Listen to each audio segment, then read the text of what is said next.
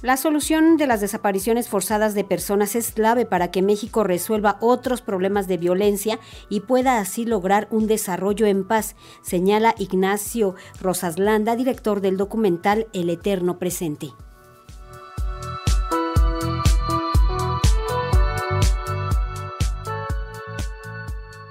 Resolver las desapariciones forzadas de personas es una de las claves para solucionar otros problemas de violencia, lo cual permitiría que el país lograra un desarrollo en paz, afirmó el periodista y realizador Ignacio Rosas Landa al participar en el conversatorio de la muestra audiovisual del repositorio de documentación sobre desapariciones en México. Yo creo que si pudiéramos resolver o podemos entender toda la maquinaria que está detrás de las desapariciones forzadas, la pudiéramos descifrar, la pudiéramos atacar de manera contundente, se resolvería mucho de la violencia que se vive en el país. Es decir, resolver las desapariciones forzadas es una de las claves para que el país pueda tener una vida, un desarrollo en paz. Puede ser clave para resolver mucho de los temas de, violencia que, que vivimos. Entonces, no es un asunto, digamos, solo de las personas que tienen a un familiar desaparecido, sino que es algo que nos incumbe y que de alguna manera nos involucra a todos. Al presentar su documental El Eterno Presente, el director habló de cómo las desapariciones forzadas de personas son un fenómeno añejo en nuestro país y sin embargo las nuevas generaciones saben poco al respecto. Por ello, hechos como la matanza de los estudiantes de Ayotzinapa han abierto una ventana de conciencia en torno a este fenómeno.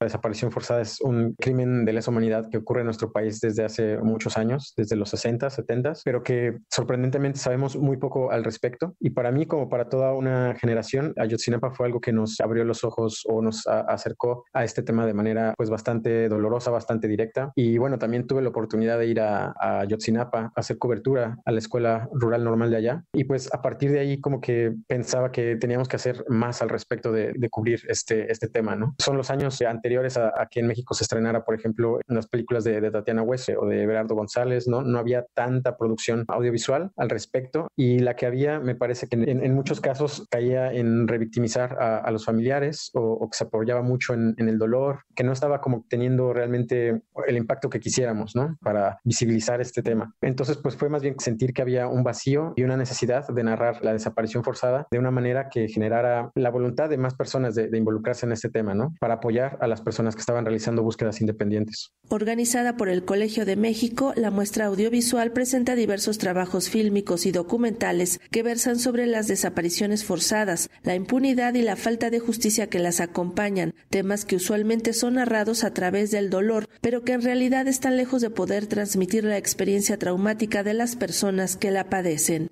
no hay que explotar en estas temáticas el dolor. No es posible transmitir o hacer que alguien sienta el dolor de tener a una persona desaparecida. Es imposible transmitir eso. Entonces hay que dejar de, intentarlo. Y lo que yo pensaba al realizar este documental es que, bueno, el cine en realidad, bueno, uno de los elementos más importantes en el cine es el tiempo y las personas que tienen un familiar desaparecido también sienten el tiempo de manera distinta. Entonces pensé que no puedo hacer sentirle a las personas el mismo dolor, pero tal vez a través del cine puedo hacerlo sentir esa temporalidad que sienten las personas que tienen un familiar desaparecido, ¿no? Por eso se llama así el documental, Eterno Presente, porque eh, cuando tienes a un familiar desaparecido, de alguna manera se cancela un posible futuro y el pasado se convierte en un lugar doloroso, ¿no? Estás eh, siempre en el presente y siempre en el presente buscando a ese familiar desaparecido, ¿no? La única manera de enfrentar ese dolor es en la búsqueda constante.